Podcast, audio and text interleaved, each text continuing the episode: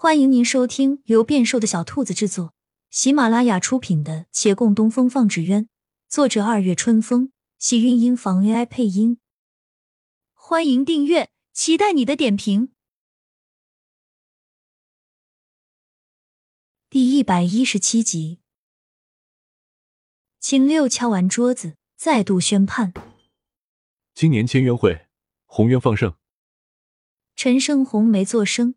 又向旁边看过来，而李大人起身缓声道：“宏渊方胜，但长青斋也没有输。”秦六愕然，小声道：“先落者为败，胜负已定，大家有目共睹啊！”百姓们不明就里，议论纷纷。却听陈生红呼道：“大人所言极是，我可以作证，长青斋没有输。”那祈福童子飘带流苏先着地，但不算纸鸢本体落地，按照规则不能算输。其实我的纸鸢与他的是同时落地的。他说罢，向洛长青走来，面色依然冷峻，却实实在在向他行了一礼。我与蒋和却没有故意让你，只盼往后大家各自为营，不再相互叨扰。我明白。连他也如是说。秦六自是无话。与李大人商议几句，随即重新宣布：今年签约会，红元坊与长青斋同胜。百姓们很快便坦然接受，毕竟无论谁输谁赢，对他们也没什么影响。结果既定，陈胜红有机会仔细看了那纸鸢上的缎带，原来是用了套环来扣鞋连接的。没错，这就是上回给李老板那折叠纸鸢桶里的连接方法。只是我记得陈掌柜是不屑我随意更改连接法的。当然了，我早就说过，先人留下的心血不得更改。他板起脸，转身欲走，见李大人走过来，叫住了他。李大人站在他二人面前，先恭喜了他们，又道：“下个月家母寿辰，两位可否为家母做一座贺寿纸鸢？”孟寻在一旁插嘴。贺寿纸鸢，只要一家来做，不就是了？诚然如此，但两位同为第一，本官对你们的纸鸢都十分欣赏，难以取舍，两位可否应允？二人如何听不出李大人是想趁机拉近他两家关系？不管两人对对方有何看法，眼下却也不好拒绝，低头回道：“义不容辞。”才说完，又瞧沈芊芊脚步轻快的走了过来。面带微笑，对洛长青耳语：“原来那天你在路上跟我说，不会叫洪渊放输掉的，是这个意思。我答应了你，那你呢？”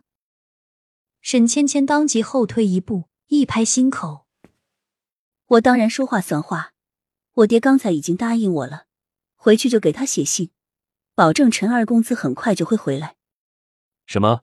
你有办法把我弟弟叫回来？为什么洛姑娘要叫陈二公子回来，而为什么又是杨少奶奶有办法？李大人不解，他被绕得有点晕，这都什么错综复杂的关系？日暮晚归，孟寻这颗心今日几起几落，此时又轻松起来，在洛长青身边蹦跳着。原来师傅想了这一出法子，红渊方即便是胜了，怎么也没有败。我回去跟大师哥说，他一定会高兴的。洛长青的脚步微顿，他会高兴吗？肯定的，你不知道他之前有多担心，这结果最好，他会高兴。既然担心，今天为什么不跟我去呢？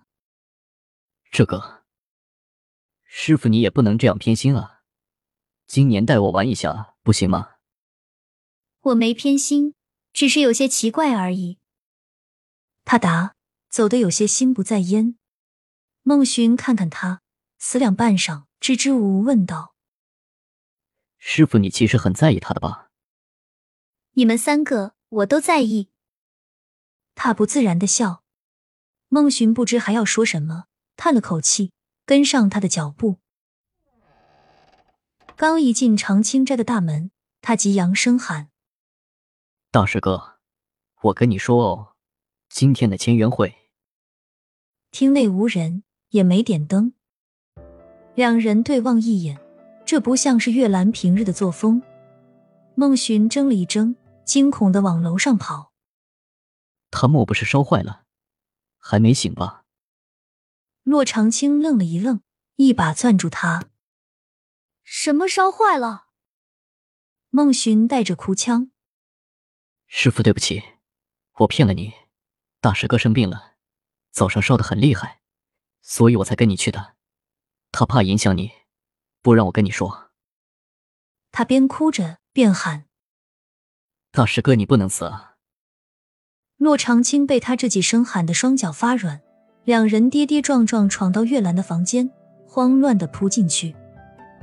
房间里空荡荡，床铺叠得整整齐齐，没有人。他刚要松口气，忽听孟寻又尖叫：“糟了，大师哥一定走了。”走了？为为什么？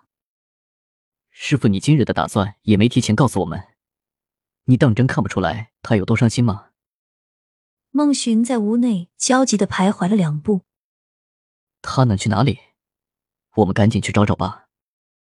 对对，赶紧去找。他颤巍转身，才刚动一步，却脚下一软，摔倒在地。方才那句话不断萦绕耳边：“他在伤心吗？真的吗？”他伤心而去，他从他身边离开了。师傅，你怎么了？孟寻连忙回头扶他，帮他理了理衣襟，一抬头，忽地愣了。他看见这张脸上有泪划过，落泪的人尚还不自知，忘记了擦拭。他又低下头，将人扶起来。也许他还会回来的。洛长青似没听见，只胆颤心惊向前走，身子摇摇晃晃。孟寻又伸手去扶。师傅，你不要这样。我没怎样啊，我们赶紧去找。他慌乱的道：“孟寻摇摇头，不再说话，攥紧他，与他一并往楼下走。刚下楼，却见熟悉的身影正往里进。进来的人见到他们，面上有些惊愕。师傅，阿寻，你们已经回来了。两人傻傻看着他，谁也没说话。亲亲小耳朵们，本集精彩内容就到这里了。”下集更精彩，记得关注、点赞、收藏三连哦，爱你！